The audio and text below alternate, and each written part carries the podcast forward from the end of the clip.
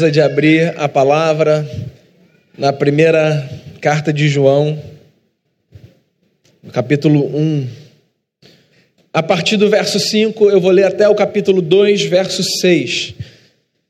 Ora, diz a palavra, a mensagem que da parte dele temos ouvido e vos anunciamos é esta: que Deus é luz e não há nele treva nenhuma. Se dissermos que mantemos comunhão com ele, e andarmos nas trevas, mentimos e não praticamos a verdade. Aquele, entretanto, que guarda a sua palavra, nele verdadeiramente tem sido. Opa, acho que eu pulei. Pulei de página. Deixa eu voltar aqui para o verso 6. Se dissermos que mantemos comunhão com ele e andarmos nas trevas, mentimos e não praticamos a verdade. Agora sim, se porém andarmos na luz, como ele está na luz, mantemos comunhão uns com os outros, e o sangue de Jesus, seu Filho, nos purifica de todo pecado. Se dissermos que não temos pecado nenhum, a nós mesmos nos enganamos e a verdade não está em nós. Se confessarmos os nossos pecados, Ele é fiel e justo para nos perdoar os pecados e nos purificar de toda injustiça.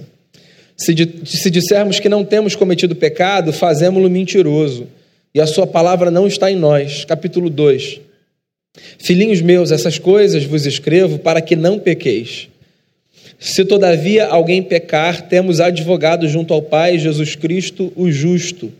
Ele é a propiciação pelos nossos pecados, e não somente pelos nossos próprios, mas ainda pelos do mundo inteiro.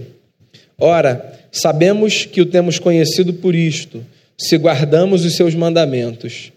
Aquele que diz eu o conheço e não guarda os seus mandamentos é mentiroso, e nele não está a verdade. Aquele, entretanto, que guarda a sua palavra, nele verdadeiramente tem sido aperfeiçoado o amor de Deus. Nisto sabemos que estamos nele, aquele que diz que permanece nele, esse deve também andar assim como ele andou. Até aí, vamos orar.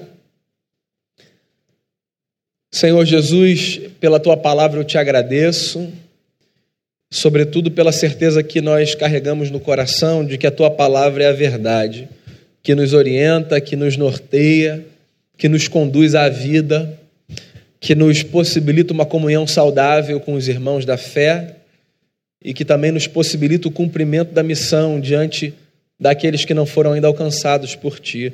Eu rogo a ti que, pelo poder da tua palavra, os nossos corações sejam transformados nessa manhã. É a oração que eu faço em nome por amor de Jesus. Amém. Muito bem, a gente começou na semana passada uma série de conversas a partir da primeira carta de João. João escreveu cinco livros da Bíblia. A primeira carta deles é um desses livros. E semana passada eu disse a vocês que se eu tivesse que resumir o conteúdo de 1 João numa frase, eu diria que a primeira carta de João trata do amor e da firmeza da fé. Trata da importância dessas duas virtudes, amor e fé, e eu diria fé firme, caminharem juntas. Semana passada eu comecei a nossa conversa dizendo o seguinte: no geral, as pessoas acham que amor e firmeza não combinam na mesma frase, porque tem-se uma ideia de que amor é essa virtude que amolece a gente, que deixa a gente muito vulnerável, que enfraquece, que fragiliza. Da perspectiva bíblica, o amor carrega muita força em si, solidez, peso consistência. E o João, que se auto-intitula o discípulo do amor, o discípulo a quem Jesus amava, a quem chamamos o apóstolo do amor, o João bate muito nessa tecla, sobretudo nessa primeira carta. Vamos lá. Eu acho que eu não vou errar se eu disser a você que o maior dilema da fé cristã está na relação que nós estabelecemos entre Deus e a presença do mal no mundo. As perguntas mais difíceis de serem respondidas no âmbito da teologia têm a ver com esse tema maior. E você já deve ter feito assim perguntas como essa, do tipo: se Deus é bom, por que, que existe tanta maldade no mundo? Ou pelo menos, se Deus é bom, por que ele permite que coisas ruins aconteçam a pessoas boas? Daí a gente faz um monte de pergunta. Por exemplo, será que Deus provoca o mal? Será que Deus permite o mal? Será que o mal acontece a revelia de Deus e Deus não tem controle sobre isso? Deus é responsável pelo mal, Deus não é. Como é que a gente coloca no mesmo cenário a presença de um Deus bom e a leitura de que esse mundo é palco de maldade, de dor, de angústia, de violência, de sofrimento? Essa sessão da primeira carta de João é uma sessão interessante, porque de alguma forma João explica ou responde de maneira objetiva perguntas que nós fazemos a partir desse tema. Veja bem, eu não estou dizendo a você que João resolve o problema de Deus e a presença do mal do mundo em algumas palavras. Ninguém resolve esse problema em algumas palavras. Mas eu acho que o João dá um norte para a gente aqui. Para a gente entender esse dilema que tanta angústia provoca no nosso coração. Afinal de contas, você já deve ter percebido isso. Seja você um filho de Deus, né? alguém que que desfruta dessa relação com o Pai pela mediação de Jesus, ou não, alguém que não professa essa fé, você já deve ter percebido que o mal não bate na sua porta, ele simplesmente a derruba. Então todos nós somos, em alguma medida, vítimas desse dilema. Por que, que o mal nos acomete? De onde ele vem? Do lado de dentro, do lado de fora? João começa essa sessão com uma preocupação, e a preocupação dele é a seguinte: passar adiante aquilo que ele recebeu e que ele recebeu da parte de Jesus. Eu me lembro do Dr. Russell Shedd, que nos deixou no ano passado, partiu para a casa do nosso pai, um dos grandes teólogos que o nosso país teve no século passado e no comecinho desse século, numa aula no seminário dizendo assim para os seus alunos, entre os quais eu me incluía, meus filhos, bem no estilo João mesmo, né, filhinhos. Assim, se em algum momento vocês resolverem dizer algo que nunca foi dito ao longo desses dois mil anos de tradição cristã, assim, provavelmente vocês estão errados, não digam não. Porque a gente chegou aí, uma história já tinha sido construída.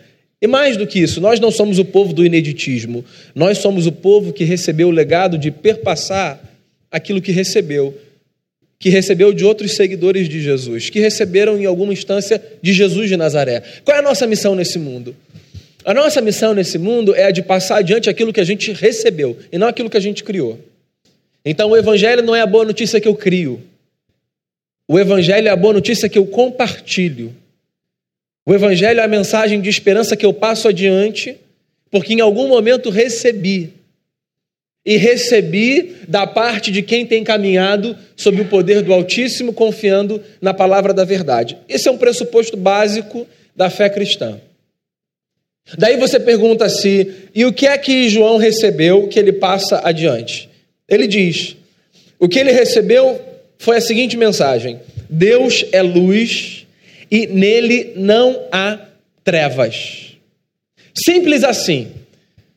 Às vezes a gente acha que para a gente anunciar o evangelho a gente precisa de muita sofisticação e de um conhecimento teológico X que vai dar a mim e a você condição de passarmos adiante, assim, as razões pelas quais a fé cristã faz sentido. A gente não precisa de muita coisa para passar adiante o que a gente recebeu. Talvez você precise só disso em algum momento. Carregar consigo e a partir de si a verdade de que Deus é luz e de que nele não há trevas. Parece que o João está fazendo um paralelo aqui com o texto de Moisés. Se você se lembra, o começo da Bíblia, no seu primeiro capítulo, é um texto em que Moisés fala, por exemplo, desse espaço como espaço onde havia trevas, um espaço de caos. E aí o que Moisés diz lá na criação é que a primeira coisa que Deus faz quando ele resolve colocar ordem no caos das trevas é chamar à existência a realidade da luz. O João se utiliza dessas duas ilustrações para marcar um ponto. Qual é o ponto de João aqui? O ponto de João é sim, nós sabemos existe maldade no mundo e o João chama essa maldade de trevas. O João não é um sujeito bitolado, infantil na sua leitura de mundo. Não é um triunfalista, um sonhador que acha que no mundo não há maldade que o afete. O João é um cristão do primeiro século, um líder cristão do primeiro século. Líder de uma comunidade que vivia debaixo de perseguição intensa e sistemática por parte do Império Romano.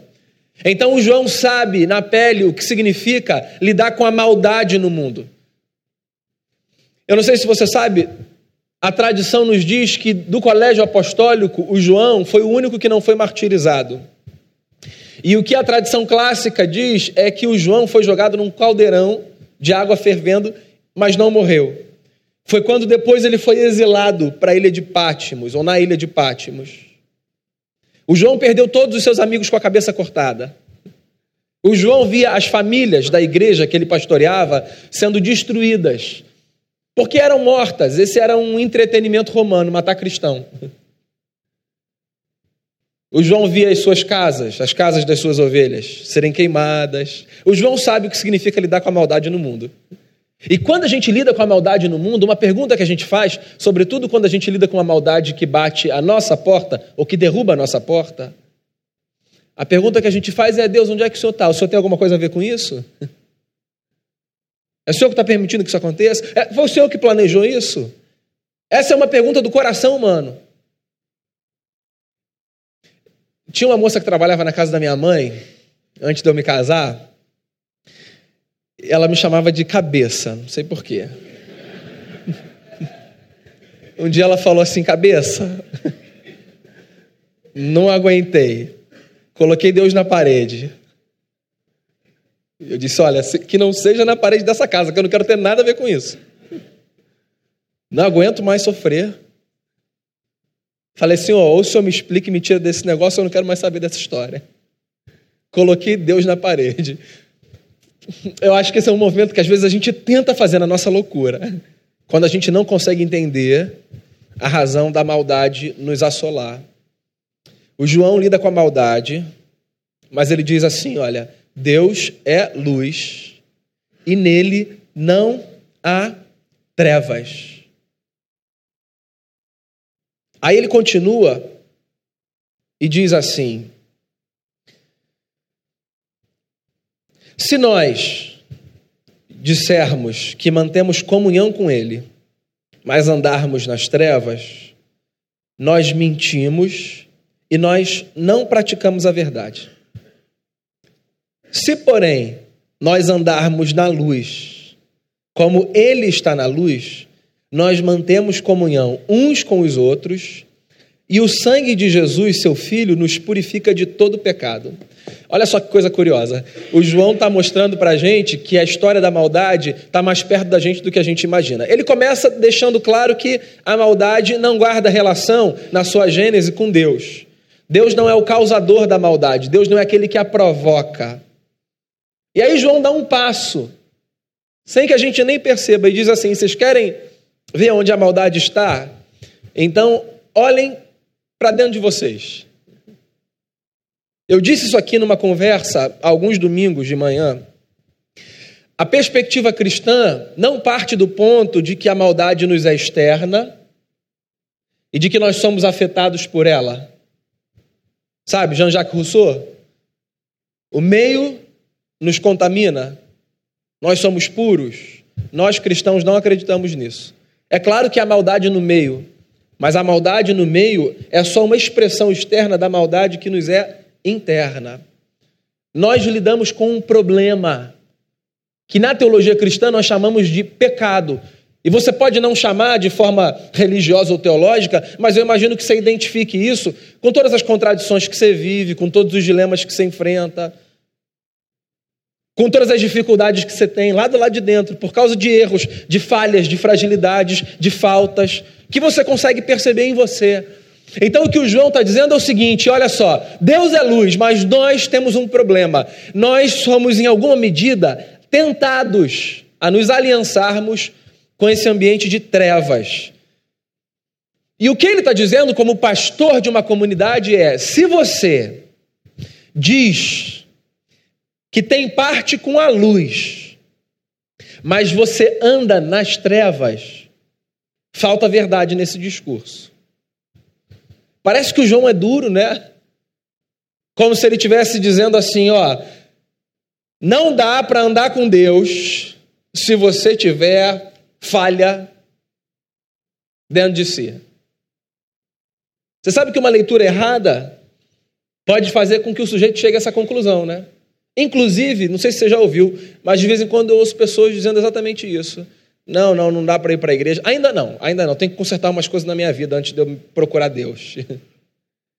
Como se a procura a Deus carregasse como pressuposto assim uma vida relativamente acertada. Você não precisa acertar a sua vida para procurar Deus. Na verdade, você não vai acertar a sua vida enquanto você não procurar Deus. Porque o acerto da vida está na relação com Deus, através do seu filho Jesus. Então é claro que o João não está dizendo, ó, conserta tudo aí, porque se você se aproximar de Deus com sujeira, você é um mentiroso hipócrita. Inclusive, tem gente que tenta te desestimular a buscar Deus exatamente com esse argumento, né? Ah, vai buscar Deus? Você? Sim, eu. Exatamente. Justamente porque sou eu. Você viu o texto que eu li na ceia? Eu acho a narração do Lucas a mais linda de todas. Né? O Lucas dizendo: estavam todos ao redor da mesa, inclusive o traidor, a quem Jesus serviu. Não um pãozinho e um copinho, uma mesa farta. Porque Jesus tem parte com gente como a gente. Gente que carrega dentro de si falhas. O ponto não é você não ter falha. O ponto é você ter consciência de que você tem falha e lutar para que as tuas falhas não sobressaiam na sua caminhada. Andar nas trevas tem a ver com isso. Andar, andar nas trevas não tem a ver com reconhecer pecado. Na verdade, reconhecer pecado tem a ver com buscar o caminho de andar na luz. Andar nas trevas tem a ver com fazer vista grossa com o seu pecado. Então, o que João está denunciando como um problema não é o reconhecimento de que eu sou pecador. Isso, na verdade, é uma virtude. O que o João denuncia como um problema é o olhar negligente e superficial para as minhas próprias contradições, como se elas não fossem absolutamente nada. João está salvando a gente, sabia? Do que, que João está salvando a gente? João está salvando a gente da desgraça do auto-engano. Você sabe por quê? A pior forma para você viver é dizendo para si que coisas estão resolvidas quando elas, na verdade, não estão. É a pior forma de você viver. A psicologia vai chamar isso de sublimação. Outras ciências vão dar isso outro nome. Se a fé cristã tiver de dar um nome para isso, e ela não dá um nome para isso, eu diria que esse é o pecado do auto-engano. A tragédia de eu olhar para mim diante do espelho, mas o espelho que eu contemplo não apenas o meu exterior, o espelho que eu contemplo a minha alma, e não identificar deliberadamente questões que eu sei que eu preciso identificar para que elas sejam tratadas. É a pior forma de se viver. Inclusive, às vezes a imaturidade é tão grande que a gente não toca em assuntos para que Deus não tome conhecimento deles. Não, vou falar sobre, vou falar sobre isso não. Deus está tudo bem aqui. Lá em casa está tudo bem. Inclusive aquela discussão no carro quando eu estava indo para a igreja com a Denise e com as crianças, na verdade era só um desabafo. Está tudo legal. Quando que a gente engana Deus? E para que, que a gente tenta isso às vezes? Né? Qual o propósito disso? Vamos lá. Se a gente tem a consciência de que Deus é aquele que conhece a gente mais do que a gente se conhece, e se a gente acha isso maravilhoso, porque mesmo conhecendo a gente mais do que a gente se conhece, Ele continua amando a gente, qual é o propósito de eu, assim, parecer que está tudo legal, quando na verdade não necessariamente está tudo legal? Quando não tiver tudo legal, a gente não precisa pretender diante de Deus que não está tudo legal. Porque Deus não se importa com isso. Parece estranho, né? Assim, não é que ele não se importe quando as coisas não estão legais. É claro que ele se importa. Quando eu digo que ele não se importa, o que eu estou dizendo é o seguinte: tá legal ou não tá legal, não muda a forma como ele recebe a gente. Porque ele não recebe a gente porque está legal ou não está legal, ele recebe a gente porque Jesus é bom e verteu o seu sangue na cruz, nos dando acesso à presença do Pai. É por isso que ele recebe. É por isso que você pode chegar a ele e dizer assim: ó, aqui nessa área não está legal. O senhor me recebe, né? E provavelmente ele vai responder alguma coisa do tipo: para de perguntar isso, cara. Você não está aqui? Se você tiver dificuldade de entender isso, leia a história do filho pródigo. Mas leia assim muitas vezes. Muitas e muitas e muitas e muitas vezes. A história do filho pródigo é a história de um Deus completamente subversivo, que vai na contramão. Um Deus que vê um filho voltando e diz: Vem. E que na verdade nem diz: Vem, corre até ele. Porque ele não está muito interessado com deixa eu ver como você está para ver se você pode se aproximar. Ninguém se aproxima desse Deus por si. Todo mundo se aproxima desse Deus pela misericórdia de Jesus de Nazaré. E é por isso que a gente precisa lutar contra a tentação do auto-engano. Porque quanto mais conscientes nós formos das nossas falhas e dos nossos pecados, e, obviamente, quanto mais dispostos nós estivermos de lutar contra eles, mais próximos do Pai nós nos sentiremos. É por isso que o João está dizendo: não diga que você tem comunhão com Ele, mas anda nas trevas. Faça o seguinte: andem na luz. Porque quando vocês andam na luz, como Ele está na luz, um, vocês têm comunhão uns com os outros, e o sangue de Jesus purifica vocês de todo pecado. Quando a gente diz que a gente não tem pecado nenhum, a gente se engana. E parece que a gente mantém a verdade longe da gente. No entanto, quando a gente confessa o nosso pecado, ele é fiel e ele é justo para nos perdoar os pecados e nos purificar de toda injustiça. O que o João está dizendo é o seguinte: ninguém mente para Deus, a gente só mente para a gente e para o outro. E é por isso que toda aproximação dele deve ser com a consciência de que, sim, isso só acontece pela graça e de que também isso acontece para que a gente desfrute de um benefício. Qual é esse benefício? Ter comunhão. Eu não sei se você reparou, o João fala assim, ó, se você diz que ama Deus, mas anda nas trevas, você não tem comunhão com Ele. Aí olha só como é que ele diz em seguida, que coisa bacana. No entanto, se você anda na luz, como Ele está na luz, você tem comunhão com seus irmãos. João começa falando da comunhão com Deus e depois passa a falar da comunhão com os irmãos. Sabe por quê, né? É porque não há comunhão com Deus fora da comunhão da família de Deus. A gente precisa abandonar, e graças a Deus que essa modinha está passando. A modinha do sou cristão apesar da igreja? Ah, do Cristo em casa? Que eu não preciso de ninguém? Do que dá para fazer tudo sozinho? Não dá para fazer tudo sozinho. Não dá. A gente precisa de caminhada comunitária. Eu não estou dizendo que você precisa estar numa instituição.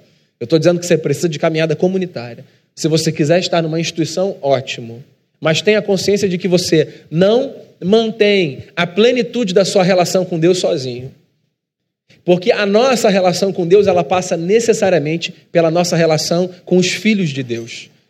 É na relação com os filhos de Deus que nós somos aperfeiçoados. É na relação com os filhos de Deus que nós somos confrontados. É na relação com os filhos de Deus que nós somos encorajados. Inclusive, esse negócio de eu estou bem com Deus pode ser a maior fuga que você esteja cometendo sem nem se dar conta disso. Você sabe por quê? Porque quando Deus é aquele que só fala na minha casa, no meu quarto e na minha consciência, Deus pode falar tanta coisa, olha, tanta coisa, que a linha que separa, assim, a voz da minha consciência da voz do eterno no meu coração é muito tênue, muito tênue. E é por isso que eu preciso da minha comunhão com você, é por isso que você precisa da sua comunhão comigo. Para que a gente dê uma refinada, uma apurada nessa escuta fundamental da voz de Deus no nosso coração. Eu me lembro de um amigo uma vez que olhou para mim numa conversa e disse assim: Você sabe qual é o seu problema? O seu problema é esse, esse, esse. Sabe qual foi a primeira reação, né? Eu sou pastor, cara, para de falar que eu tenho problema. Eu, eu que falo os problemas dos outros. O pessoal vai no meu gabinete e senta do lado de lá, eu estou do lado de cá. Ninguém vai sentar lá para falar que eu tenho problema. Eu que vou lá falar: seu problema é esse, esse. É a soberba, né? Provocada assim pela indisposição que a gente tem de ser confrontado, mas que bom que a gente tem amigos que possam dizer: o seu problema é esse, esse, esse. Porque se depender da voz que eu ouço só dentro do meu coração, assim, eu provavelmente vou ficar mais tendencioso a ouvir Deus falar assim: Poxa, Daniel, está sendo tão bom contar com você, do que a ouvir Deus falar: Daniel, seu problema é esse, esse, esse. Lembra do rei Davi? Ô, majestade, eu queria contar uma história para o senhor. Por favor, Natan. Ah, tinha um homem que queria dar uma festa para os seus convidados. E nessa cidade, assim, tinha um homem muito rico e um homem muito pobre. O homem muito rico tinha muito gado, muitas ovelhas. O homem pobre tinha uma ovelhinha. E aí esse sujeito que quis dar uma festa para os seus convidados, que tinha muita coisa, ele pegou a ovelhinha do homem que só tinha uma. E ele matou e serviu como um banquete. Ao invés de pegar uma das suas, milhares. Qual foi a reação do Davi? Eu quero a cabeça desse homem agora. Sou rei. É muito mais fácil a gente entender os nossos pecados quando eles estão projetados nos outros. Porque a nossa resistência, quando a gente ouve primeiro um Daniel, o seu problema é já de dizer: não, não, não, não quero ouvir. Mas quando a história começa assim, alguém tem um problema, a gente tem mais disposição para ouvir. Inclusive, tem muito mais facilidade para achar a solução e para apresentar o julgamento. Todos nós precisamos de um Natan. Porque se o João está certo, e eu acho que ele está, é, o auto-engano nos priva da comunhão com o próximo. E quando eu estou privado da comunhão com o próximo, a desgraça é eu estou, em alguma medida, privado também da comunhão com Deus. Aí o João continua. E ele diz assim: Olha, filhinhos meus, essa é uma expressão do João. Essas coisas vos escrevo para que não pequeis. Se todavia alguém pecar, temos advogado junto ao Pai, Jesus Cristo, o justo. E ele é a propiciação pelos nossos pecados, e não somente pelos nossos próprios, mas ainda pelos do mundo inteiro. Eu acho essa parte linda e ela é de uma densidade teológica incrível. Acho linda, primeiro, porque o João tem a preocupação de deixar muito claro que ele não está acusando ninguém. Eu, inclusive, não vejo muito propósito nesse tipo de mensagem, que é uma mensagem acusadora, acusadora, acusadora, que lembro todo, o tempo todo do inferno, mas que não dá nenhuma esperança da graça e do céu. Eu tenho muita dificuldade com essa mensagem. Eu acho que o João tinha. O João começa dizendo assim: Eu estou falando isso, eu estou dando esse choque de realidade em vocês, para vocês não pecarem. Agora, isso para mim é o que há de mais lindo nesse texto. Se vocês pecarem, João sabe quem a gente é. Se vocês pecarem, lembrem-se, todos nós temos um advogado junto ao Pai, Jesus Cristo, o justo. O que o João está dizendo é: ninguém precisa mais morrer de angústia por causa dos seus próprios pecados ou dos seus dilemas. Os nossos erros não devem nos sufocar. Talvez esse seja, na minha opinião, um dos maiores benefícios da fé cristã. A fé cristã nos livra da angústia de morrermos entalados, sufocados com o peso e a culpa dos nossos erros. A fé cristã não nos faz fazer vista grossa diante dos nossos erros, mas ela também não nos faz carregar eternamente a bandeira de somos culpados e miseráveis e não somos merecedores da vida. Sabe aquele negócio do sujeito que erra e que não se perdoa? Tem gente que recebe perdão, da pessoa contra quem errou, mas que não se perdoa. Tem gente que olha para o Evangelho e diz assim: Nossa, que bacana, Deus fez isso mesmo comigo, me perdoou, mas não consegue viver como alguém que foi perdoado. Porque permite que o peso da culpa seja avassalador sobre os seus ombros. Então, olha só, o objetivo é não pecar, ok? Agora, quando você pecar, lembre-se, você não tem em Cristo Jesus alguém que virá para te condenar. Você tem em Cristo Jesus alguém que virá para te defender. O João está dando uma de Paulo aqui, está usando linguagem forense. O Paulo tinha esse costume. E o que ele está dizendo é: nós temos advogado junto ao Pai. Nós temos alguém que chega diante de Deus e nos justifica. É por isso que ele diz: o nosso advogado é Jesus Cristo, o justo. Também é uma terminologia paulina, jurídica. O que o João está dizendo, que é o que o Paulo diz, sobretudo quando ele escreve Romanos, é que em Cristo Jesus a justiça de Deus quanto a mim e a você é satisfeita. E é por isso que os nossos pecados são perdoados. Não é porque Deus olha para você e diz assim: deixa eu ver aqui a ficha. É, ainda dá para perdoar. Ainda tem um pouquinho de crédito. Deixa eu ver esse outro aqui. Não, esse aqui, amigo, desculpa, não vai dar. É porque quando a gente se aproxima do Pai e a gente chega do Pai tendo Jesus, o Filho, do nosso lado, o justo, nós somos lembrados de que em Jesus a justiça de Deus quanto a mim e a você foi satisfeita. Por quê? João explica. Porque Jesus fez propiciação pelos nossos pecados. Essa é uma palavra que você provavelmente só vai ver se você é um cristão. Ela não faz parte do nosso vocabulário, não do vocabulário comum, né? Propiciação. Você sabe do que é que Jesus está falando? Ou do que é que é, João está falando? Jesus também usou essa palavra uma vez quando contou uma história. A história do fariseu e do publicano. No Antigo Testamento, os judeus se relacionavam com Deus a partir de símbolos. A religiosidade deles era muito simbólica, cheia de ritos, de elementos. E desde a época do tabernáculo, havia na liturgia judaica um elemento que era o elemento sacrossanto dos judeus. Era a arca. A arca era no meio do povo a representação da presença de Deus. Quando o povo se movimentava de um lugar para o outro, o povo sempre levava consigo é, as estruturas do tabernáculo e a arca e outros elementos. Esse negócio era tão poderoso que uma vez os filisteus disseram assim: esse povo está ganhando as batalhas aqui na região por causa dessa arca. Vamos roubar esse negócio e levar lá para o templo de Dagon. E aí foi uma desgraça. Porque, óbvio, a gente não toma emprestado relação de ninguém com Deus. E nem garante bênção por causa da aliança que o outro tem com Ele. A nossa história com Deus, nesse sentido, ela é a nossa história com Deus. A sua é a sua, a minha é a minha.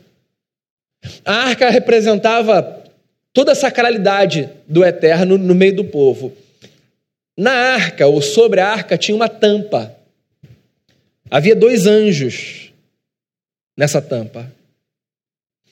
Quando o sacerdote ia fazer sacrifício pelos pecados do povo, quando alguém chegava diante do sacerdote dizendo assim: Ó, eu vim aqui para adorar o eterno, um animal era levado, esse animal era sacrificado, e o sangue desse animal era aspergido sobre essa tampa. Essa tampa se chamava propiciatório.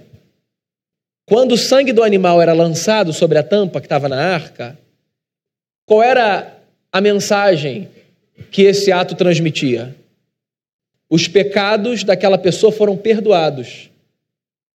Por quê? Porque o sangue foi derramado e a dívida foi paga. Quando João diz assim: olha, Jesus faz propiciação pelos nossos pecados, o que João está dizendo é que Jesus é como essa tampa que deita sobre a gente, para que a ira do eterno, por causa dos nossos pecados, não venha sobre nós. Jesus é aquele sobre quem a justiça de Deus foi manifesta. E é por causa dele, aquele que faz propiciação pelos nossos pecados, que nós não somos destruídos, fulminados pela presença de Deus todas as vezes que temos a consciência do pecado na nossa história. Então, em outras palavras, o recado do João é: fica tranquilo. O pecado não precisa te matar de angústia. Porque Jesus é aquele que se coloca como a tampa que impede que a ira do Pai vá sobre você. E sempre que você falha, sempre que você erra, sempre que você peca, você pode se lembrar que em Jesus de Nazaré você tem aquele a partir de quem a ira de Deus foi aplacada. João fecha o texto dizendo assim: Ora, sabemos que o temos conhecido por isso, se guardamos os seus mandamentos. Aquele que diz eu o conheço e não guarda os seus mandamentos é mentiroso e nele não está a verdade. Aquele, entretanto, que guarda a sua palavra, nele verdadeiramente tem sido aperfeiçoado o amor de Deus. Nisso sabemos que estamos nele. Aquele que diz que permanece nele, esse deve também andar assim como ele andou. Qual é a mensagem final do João aqui nesse texto? É fazer a gente lembrar que, por mais que a gente se reúna para aprender e entender intelectualmente a fé, o que mostra a intimidade que a gente tem com Deus através de Jesus é a capacidade de andarmos como nosso mestre andou. E às vezes isso é difícil para muita gente entender. Sabe por quê? Porque nós somos mestres em medirmos a espiritualidade alheia pela quantidade de doutrina que os outros conhecem. Mestres. Nós temos uma tendência de olharmos para as pessoas e de falarmos para as pessoas que se elas conhecem X, 3X ou 10X, isso significa que elas estão mais distantes, no meio do caminho, ou muito mais perto de Deus do que as outras. E você sabe que isso é muito mais um atestado de soberba do que assim uma capacidade de medir o que quer que seja na nossa relação com Deus, né? Vou repetir um negócio que eu falei na semana passada, que eu estou dizendo com isso é que a gente não precisa de conhecimento doutrinário, intelectual, é claro que não.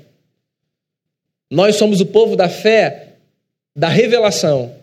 Deus se revelou nas Escrituras. Deus se revelou na pessoa do seu filho. Isso foi escrito. A gente precisa desse conhecimento intelectual. Mas alguém já disse que existe uma distância que separa o céu do inferno, que é de aproximadamente 30 centímetros.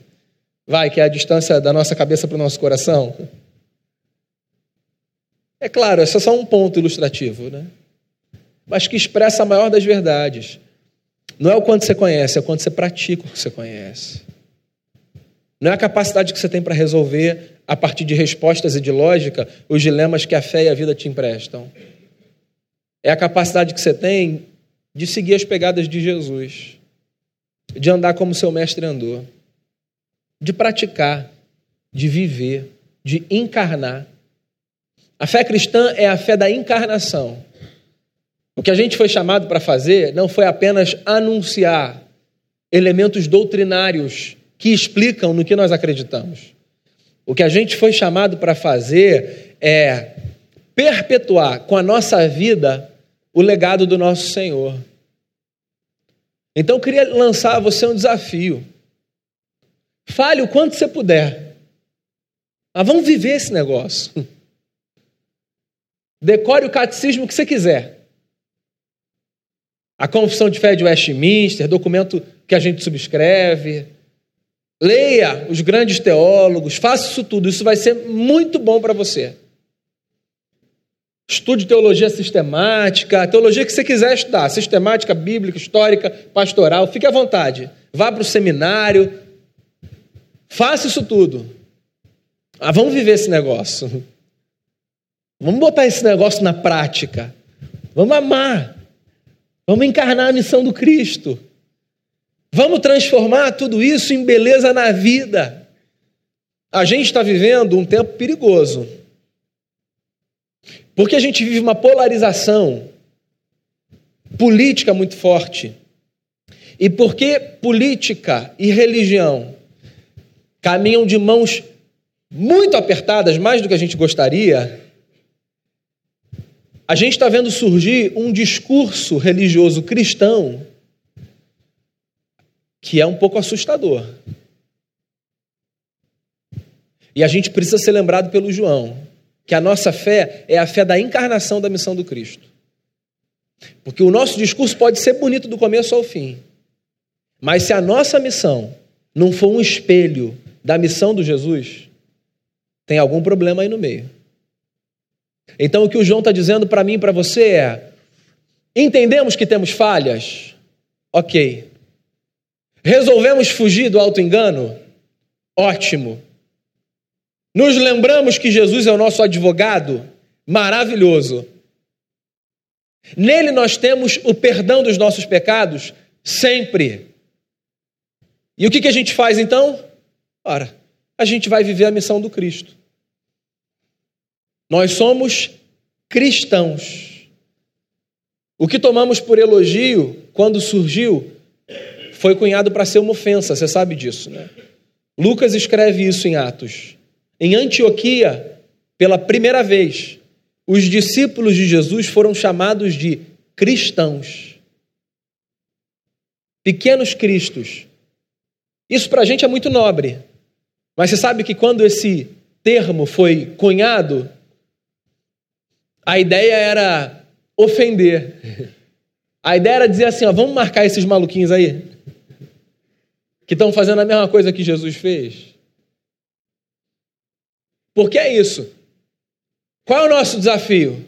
O nosso desafio é, do ponto de vista da prática, o nosso engajamento com a missão do Cristo ser tão grande que as pessoas olhem para nós e digam assim: Ué, eu já vi isso aí em algum lugar.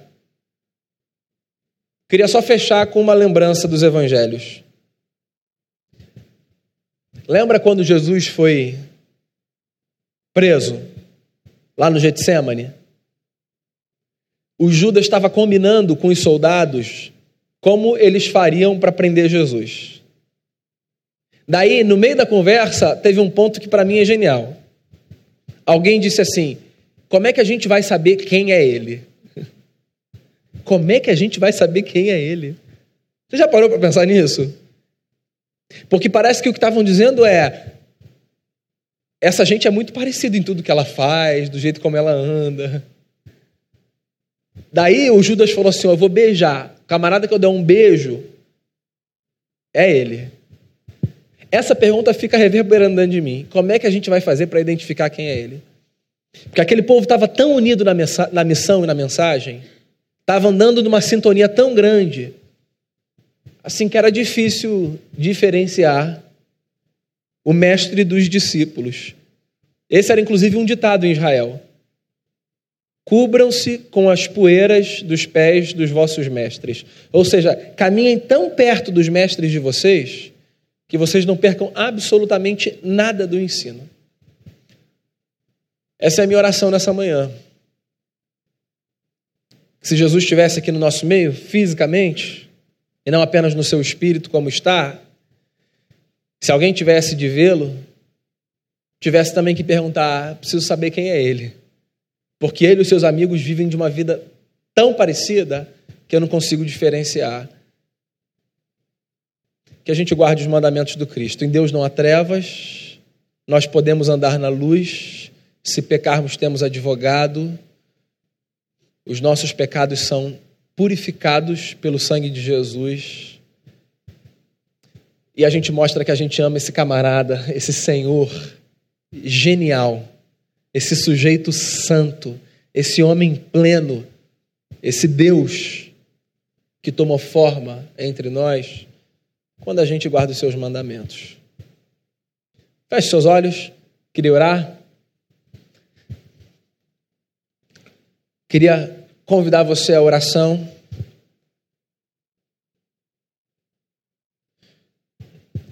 Queria encorajar você em resposta ao que você ouviu a expressar a Deus a sua oração, a sua fé.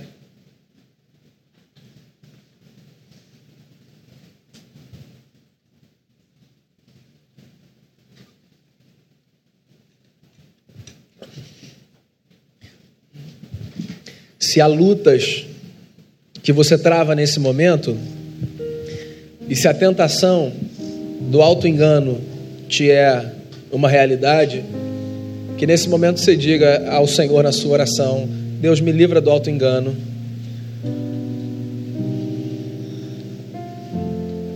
E que o reconhecimento de que você lida com o pecado, como eu e todos nós, não seja uma justificativa para que você ande no pecado.